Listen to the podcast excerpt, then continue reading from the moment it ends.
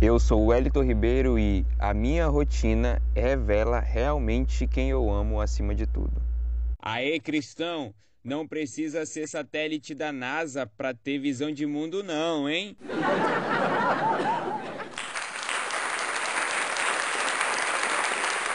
Refeitos Kert, difundindo um cristianismo todo abrangente.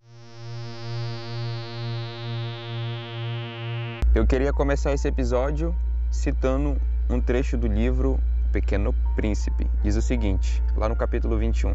Foi o tempo que você gastou com sua rosa que a torna tão importante. Foi o tempo que eu gastei com a minha rosa, falou o pequeno príncipe, a fim de se lembrar.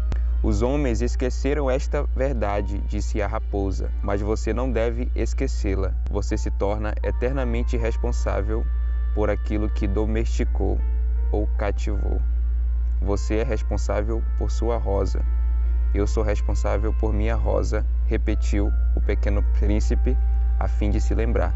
O autor é brilhante ao mostrar que a dedicação do pequeno príncipe para com aquela rosa fez com que ele se tornasse eternamente responsável por aquela rosa. E eu posso dizer, pela narrativa completa, que essa dedicação do pequeno príncipe para com essa rosa em especial fez com que a afeição por essa rosa fosse diferente das afeições pelas outras rosas que existem. Então eu achei esse trecho ideal para a gente começar o nosso episódio, onde iremos falar sobre o cristão e as liturgias. Refeitos Kert, difundindo um cristianismo todo abrangente. O que é o ser humano? Talvez uma das perguntas mais importantes feitas em toda a história da humanidade. E aí, muita gente hoje define o ser humano como um ser racional. E aqui eu já quero logo rebater, criticar a idolatria da razão. Por quê? Porque nós somos muito mais que nossos intelectos. Trazendo agora para o contexto cristão, saber a doutrina correta não é garantia de uma vida correta diante de Deus. Por quê? Porque ser humano é ser um amante e amar algo acima de tudo. Eu não conheço para amar, em vez disso, amo para conhecer. Você que já leu o livro Você é aquilo que ama, sabe que algumas citações são desse livro. E por que nós somos aqueles que amamos? Porque você vive voltado para aquilo que deseja. Você é o que você ama porque você vive voltado para aquilo que deseja.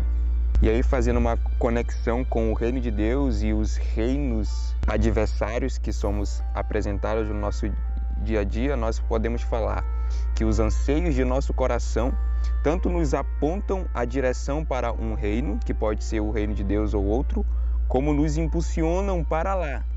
Ou seja, os anseios do nosso coração nos capacitam a chegar nesse reino, a viver com base nesse reino, a ser influenciado por esse reino.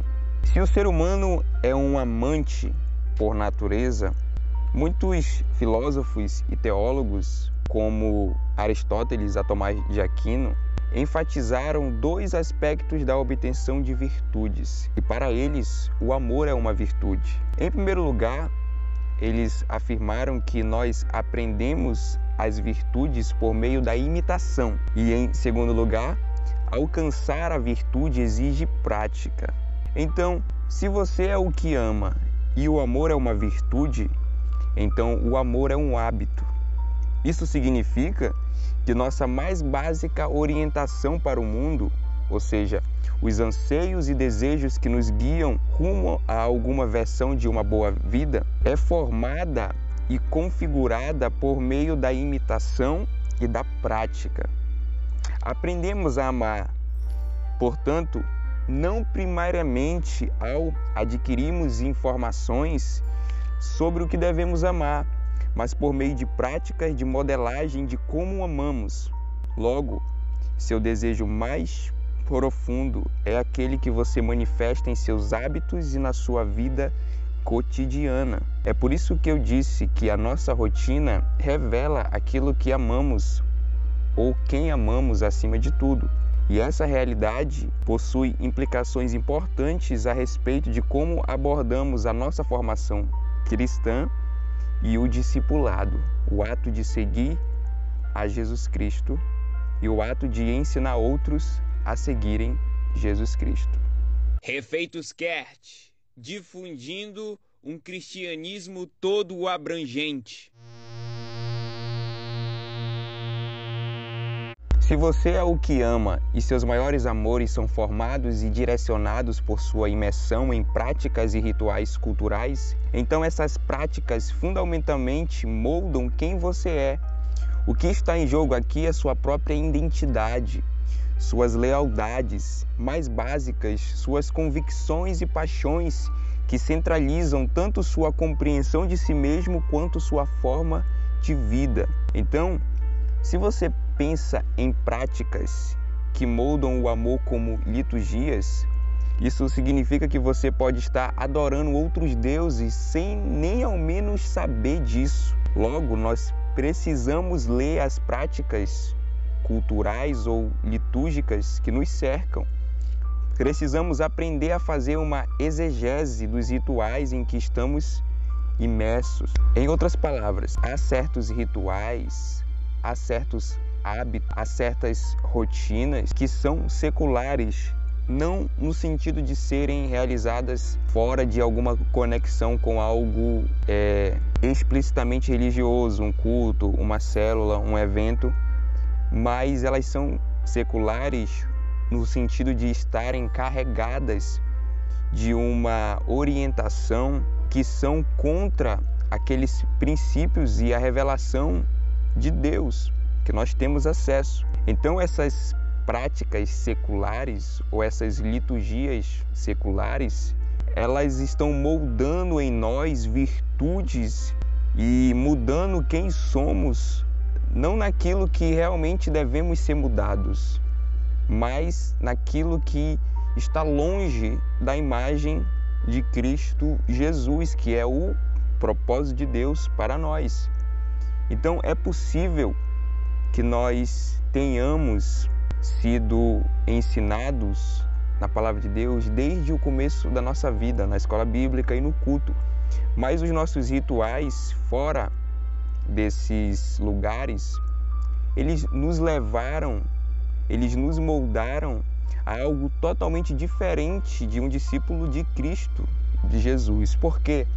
Porque essas práticas seculares, elas tiveram mais influência do que as práticas que nós temos em lugares explicitamente religiosos, um culto, uma célula ou um evento.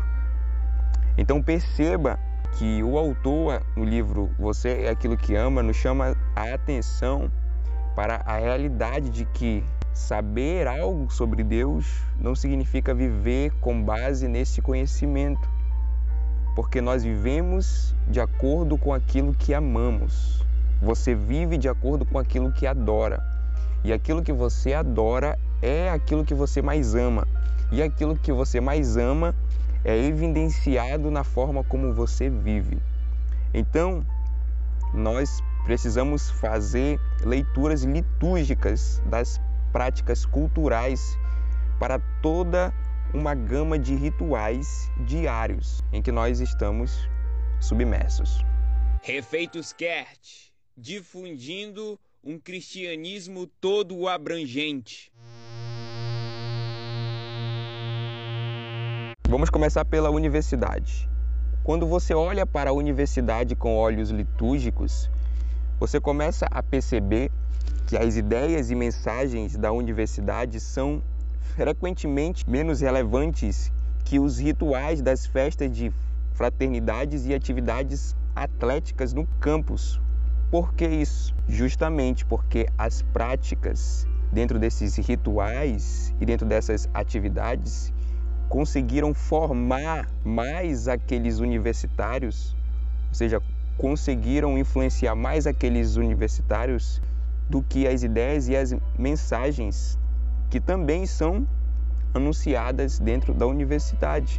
Porque o ser humano não é apenas intelecto, nós somos muito mais que nossos intelectos. Então, esses rituais pegaram esses universitários na questão de seus afetos. E os seus afetos têm maior poder sobre os seus intelectos. Então, veja como isso é, é uma realidade na universidade. Mas não para por aí. Quando a gente pensa no uso do celular, e a gente para de nos preocupar com os smartphones no que tange ao conteúdo, ou seja, aquilo que estamos vendo, e a gente opta por começar a considerar os rituais que nos prendem a esses celulares durante o dia, percebemos que a própria forma da prática vem carregada de uma visão egocêntrica que coloca a mim como centro do universo. Por quê? Porque você escolhe aquilo que você quer ver, você escolhe a hora que você quer ver, ou seja, você está usando todos os recursos do celular para satisfazer aquilo que você deseja. Então, todas as coisas que estão disponíveis no celular estão girando em torno daquilo que você quer. Agora pensa no impacto disso por um ano, por cinco anos, por dez anos. Você sempre se colocando como centro do universo. E aí você vai no culto e escuta que Deus é o centro do universo, que ele precisa ser o Deus da sua vida, ou seja, ele precisa estar no centro da sua vida, mas a sua forma de viver te coloca como centro do universo. E aí, o que vai ter mais impacto, essa prática ou esse ensinamento que você recebe às vezes de maneira muito abstrata? Ou seja, a doutrina não está incluída e não é retirada da grande história de Deus ou da história ali que está sendo contada. O que vai ter mais impacto? É lógico que a sua prática diária. Mas não acabou. Pense no casamento. Hoje a gente percebe que toda a ênfase atual em casamentos aponta para uma coisa: o importante é ser visto. É por isso que passamos mais tempo, por exemplo, concentrados no brilho espetacular da cerimônia de casamento que no ar do trabalho de manter um casamento. Além disso, percebe-se hoje no casamento, na sociedade como todo, uma espécie de quadro romântico e esse quadro romântico, ele também é encenado na lua de mel, ou seja, para iniciar seu casamento, você precisa se retirar, afastando-se da labuta cotidiana do mundo. E olha, às vezes ainda falo, e nem pense em ter filhos muito cedo. Ou seja, essas são as práticas, esses são os rituais que o casamento possui dentro da nossa sociedade atual. Então, veja o lado negativo dessas práticas influenciando as nossas práticas dentro do casamento como filhos de Deus. Agora, vamos ao lado positivo. Quando você comparece ao casamento de seu primo, depois ao casamento de seu colega de quarto e depois ao casamento de seu sobrinho, você está despercebidamente absorvendo uma visão de como uma família deve ser. Porque o ato de participar de casamentos cristãos está formando você. Ele não está apenas informando na hora que o padre ou o pastor ali está fazendo esse, esse casamento. Toda a prática, todo o ritual está formando você. Refeitos Kert, difundindo um cristianismo todo abrangente. Então a ênfase desse primeiro episódio é justamente abrir os nossos olhos para a questão da formação que nós estamos submersos por meio das práticas e rituais que nos cercam. E para a gente compreender que se isso é verdade, nós temos que repensar, nós temos que fazer leituras sobre aquilo que estamos fazendo diariamente e entender o quanto a nossa formação cristã o quanto o nosso ato de seguir a Jesus não está sendo prejudicado por esses tipos de práticas. Ah, mas alguém pode estar tá se perguntando, mas eu vou aos cultos todos os domingos, ou então eu vou aos cultos em outros dias da semana, eu participo de grupo familiar, de célula, eu estou envolvido com outros irmãos. Será que isso não tem impacto também na minha formação como discípulo de Cristo? A resposta é tem. Contudo, apesar de a adoração comunitária calibrar o coração de modo necessário e fundamental, nós precisamos aproveitar a oportunidade de cultivar liturgias voltadas para o reino de Deus ao longo da semana. Então, nossas práticas diárias precisam ampliar e amplificar o poder formador das práticas semanais de culto, mesclando-as em nossas liturgias diárias. Então, nós vamos falar sobre o impacto da adoração comunitária na nossa formação cristã. E vamos perceber que o culto, que essa adoração comunitária não apenas informa, mas forma quem nós somos. E por fim, eis um desafio para nós: fazer uma leitura cuidadosa de nossas práticas culturais, de nossos hábitos diários e reconhecer que talvez estejamos cultivando rituais e hábitos de um reino secular, no sentido de que esse reino carrega princípios, carrega orientações que são guiados pelo príncipe do ar, pelo Deus desta era e não pelo reino de Deus. Refeitos Kert, difundindo um cristianismo todo abrangente. Se você nos ouviu até aqui, eu quero te agradecer profundamente e eu realmente espero que esse conteúdo possa contribuir na sua caminhada, na sua formação cristã, porque nosso objetivo é glorificar a Deus em todas as áreas da nossa vida e entender as nossas liturgias diárias vai nos ajudar muito nessa missão. E se você quer ajudar o Refeitos Cast, eu te peço apenas uma coisa. Pega esse episódio e envie para pelo menos dois amigos ou amigas e faça com que eles escutem esse episódio pedindo deles um feedback, o que eles acharam. E é claro, se você quiser também criticar, construir algo em cima desse episódio, você pode ir lá no nosso Instagram, refeitos, e fazer seu comentário na publicação desse episódio lá.